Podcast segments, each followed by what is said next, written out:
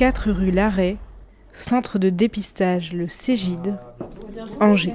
Merci d'avoir accueilli notre Oui, elle était contente Ouais, elle a pu Roxane, faire euh, bien. pas mal de Ouais, trucs parce que moi je lui avais montré tous les économions et tout ça, mais elle avait l'air de pas mal se débrouiller en examen gynécologique. D'accord. Donc euh, je lui en ai laissé faire.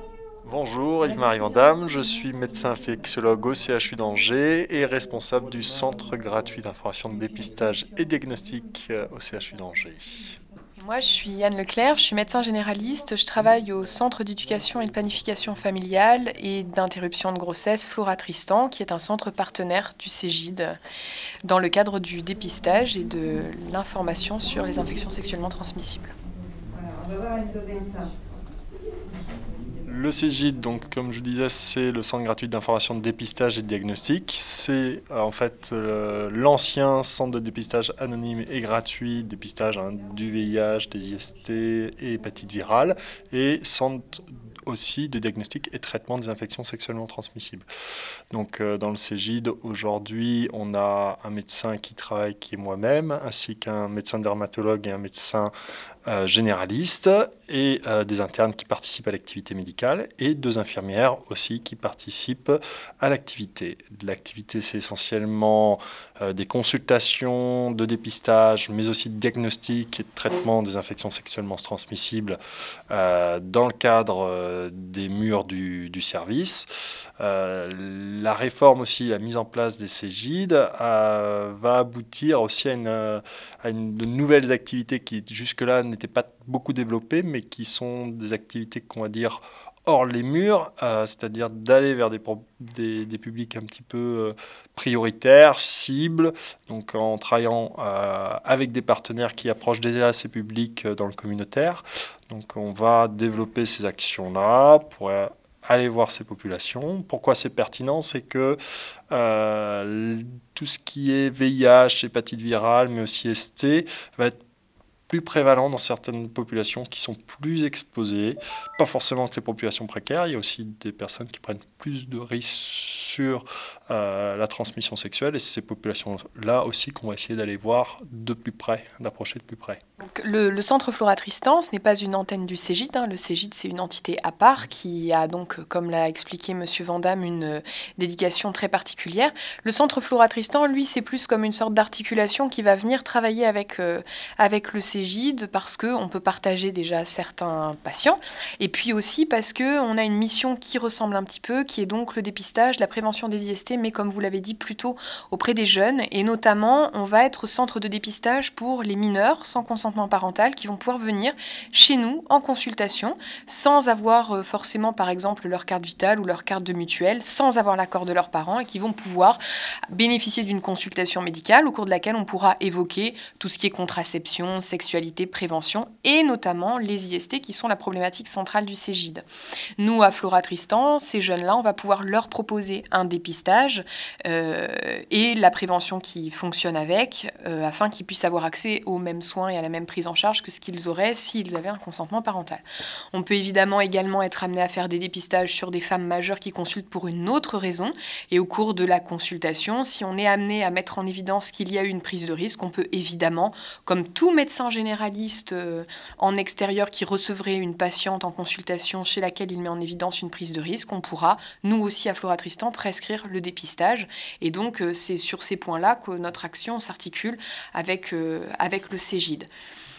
Voilà. Et d'autre part, euh, comme nous sommes un centre qui est plutôt orienté vers la préven- prévention et puis la prise en charge des femmes qui ont une activité sexuelle, on fait tout ce qui est examen gynécologique et, et instauration d'une contraception. Et dans ce contexte-là, évidemment qu'il est nécessaire de, de pratiquer les dépistages des maladies sexuellement transmissibles, comme certaines dont on parle moins souvent, qui sont le chlamydia et le gonocoque.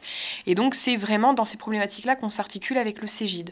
Et on va parfois être amené à partager des patientes. Si par exemple une patiente consulte au Cégide et nécessite un examen gynécologique, eh bien on sera le partenaire préférentiel. Si elle n'a pas d'autre intervenant pour effectuer son, son suivi gynécologique, on pourra dans ce cadre-là s'articuler avec le Cégide.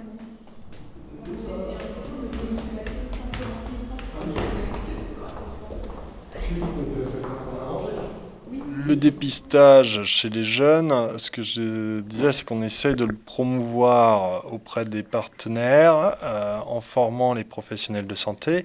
Le, le comme le Centre Flora Tristan, n'ont pas forcément vocation à être les seuls acteurs de dépistage sur le territoire. Ça, il faut être bien clair. Euh, l'idée, au contraire, est même de sensibiliser notamment les médecins traitants à réaliser beaucoup plus de dépistage. C'est vrai qu'il existe parfois un frein, mais finalement on voit justement dans notre activité euh, quotidienne, quand on consulte les patients qui viennent nous voir, que euh, ce frein, euh, soit d'anonymat, soit de gratuité, euh, est pas si fort que ça. Alors on parle d'actes gratuits, mais quand on fait un dépistage chez le médecin traitant, il y a une traçabilité en fait hein, du remboursement, mais il y a un remboursement quand même de l'acte, donc c'est pas un, un, acte payant.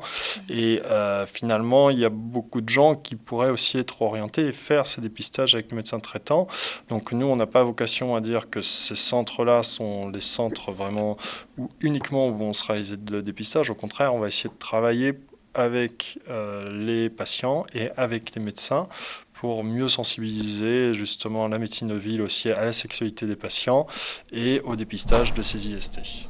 Majeur, mineur Mineur. Bah alors, c'est C'est euh, gratuit, hein, donc euh, quand on vient au Cégide, il n'y a pas euh, d'enregistrement par exemple sur de traçabilité, de facturation sécu avec une facture qui revient à la maison ou choses comme ça. On n'a rien à payer sur place, donc c'est entièrement gratuit. Après, la proposition d'anonymat est faite systématiquement. Après, on peut très bien faire le test de façon non anonyme. De toute façon, quand on fait un test comme celui-ci et qu'on consulte un centre comme le nôtre, on est soumis à un secret médical et euh, l'information nominative reste uniquement dans les dossiers du service et euh, ne peut pas être communiquée hors les murs euh, de ce service. Donc mmh. ça reste de toute façon, même si c'est pas anonyme, un examen tout à fait confidentiel. Donc les gens viennent, on leur remet un numéro d'anonymat et au moment des résultats, ils reviennent avec le numéro d'anonymat et on n'a pas le nom. À ce moment-là, on remet le test avec le numéro d'anonymat. Donc ça peut être complètement anonyme. Euh, voilà, mais c'est vrai qu'on se rend compte que finalement, il y a beaucoup, beaucoup de gens qui sont prêts et qui comprennent tout à fait ce que c'est que la confidentialité médicale et qui ne sont pas tant attachés que ça au, au test, à réaliser le test de façon anonyme. Un, un résultat, en général, on propose euh, d'avoir le résultat dans les 5 jours jours, à 5 jours. Euh, voilà, mais c'est relativement rapide. Hein. Aujourd'hui, vous n'avez pas besoin, donc c'est, euh, je vous mets dans le tableau de dépistage. C'est ça que j'ai besoin de savoir. Au centre Flora Tristan, tous les mercredis après-midi, on fait une demi-journée porte ouverte qui est accessibles sans rendez-vous aux mineurs sans consentement parental et qui peuvent également demander un anonymat de la même façon que il est demandé, euh, il peut être demandé par les patients au CGID. Et de la même façon, on ne leur demandera pas leur nom de famille, on leur donnera un numéro d'anonyme, elle s'appelle CPF Mine et chacune a un numéro différent qui nous permet de pouvoir effectuer les examens et de délivrer les résultats sans avoir besoin de passer par euh, une euh, de passer par une carte d'identité par exemple. D'accord? En ce qui concerne euh, l'activité, la question que vous venez de me poser, effectivement, une jeune femme, quelle qu'elle soit, quel que soit son âge, qu'elle soit mineure, majeure, mariée, pas mariée, qu'elle ait déjà ou pas encore des rapports sexuels, notre euh, service est un centre d'interruption de grossesse, mais également un centre d'éducation et de planification familiale. Et la dédication d'un CPEF, c'est de pouvoir proposer des consultations de prévention, de gynécologie pour pouvoir effectuer un suivi gynécologique standard, un examen gynéco, un dépistage d'infections gynécologiques par exemple, des consultations concernant la sexualité, la mise en place d'une contraception, le frottis, la pose d'un stérilet, le retrait d'un stérilet, etc. Comme ça peut être le cas chez un médecin généraliste ou chez un gynécologue médical. À partir du moment où on reste dans de la gynécologie euh, simple, on est tout à fait un intervenant, euh, un intervenant possible. Nous sommes un centre où chaque année on fait quand même euh, 6000 consultations et ces 6000 consultations-là, elles ont un intérêt, elles ont un objectif et si les patients viennent nous voir, c'est qu'elles en ont besoin. Chaque année en France, on fait à peu près 220 000 interruptions de grossesse sur le territoire, c'est pas rien. Et ça montre que on reste dans les statistiques qu'une grossesse sur quatre reste une grossesse non désirée. Et je pense qu'on a vraiment une activité qui est indispensable et qui ne devrait même pas être discutée. Voilà. Après, évidemment, c'est la liberté de chaque personne de pouvoir avoir accès à ce droit-là. C'est l'intérêt que ce soit un droit, c'est que chacun en fait ce qu'il veut. Par euh, une.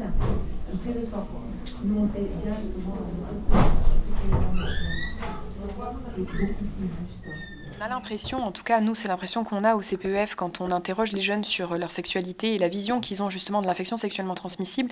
Ils, ont, ils parlent tous du sida dont on entend énormément parler, donc de l'infection euh, VIH, mais finalement les infections dont parle, dont parle Yves-Marie qui sont en explosion, il y a donc le chlamydia, le gonocoque, qui sont des pathologies dont on parle très peu mais qui sont extrêmement courantes et qui peuvent rester asymptomatiques très longtemps et dont les conséquences peuvent être euh, très très importantes.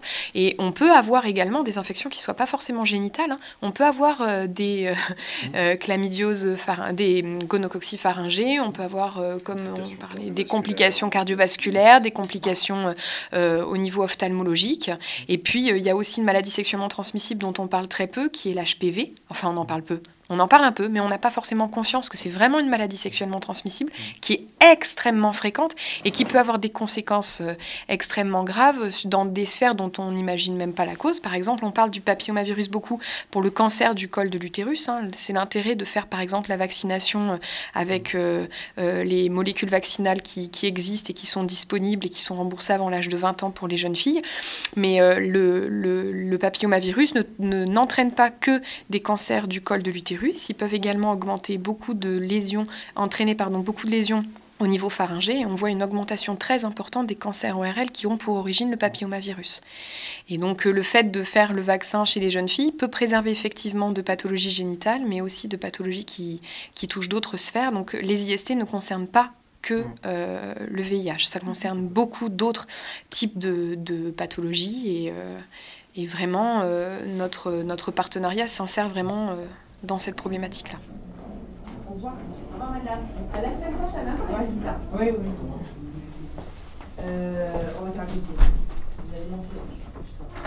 Rien n'empêche, euh, par exemple, euh, de se rendre dans un CPEF, ne serait-ce que pour poser des questions, même s'il n'y a pas encore de sexualité, parce qu'il y a beaucoup de choses qu'on peut évoquer en amont, comme par exemple la vaccination dont je parlais tout à l'heure.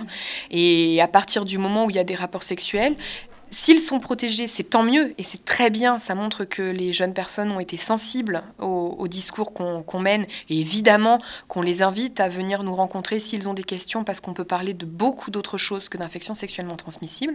Et par contre, s'il y a des rapports non protégés, là, on les encourage d'autant plus à venir nous consulter pour qu'ils puissent comprendre l'intérêt de se protéger, parce que parfois, euh, effectivement, on se dit, bon, bah, c'est bon, si se protéger, c'est que pour se protéger du sida. Euh, Moi, mon copain, je sais qu'il est en bonne santé. Mais voilà, comme on disait tout à l'heure, on ne parle pas que du VIH, on parle de beaucoup d'autres choses. Et donc, évidemment, euh, moi, j'encourage tous les gens qui sont amenés un jour à se poser une question à venir nous la poser pour qu'on puisse en discuter.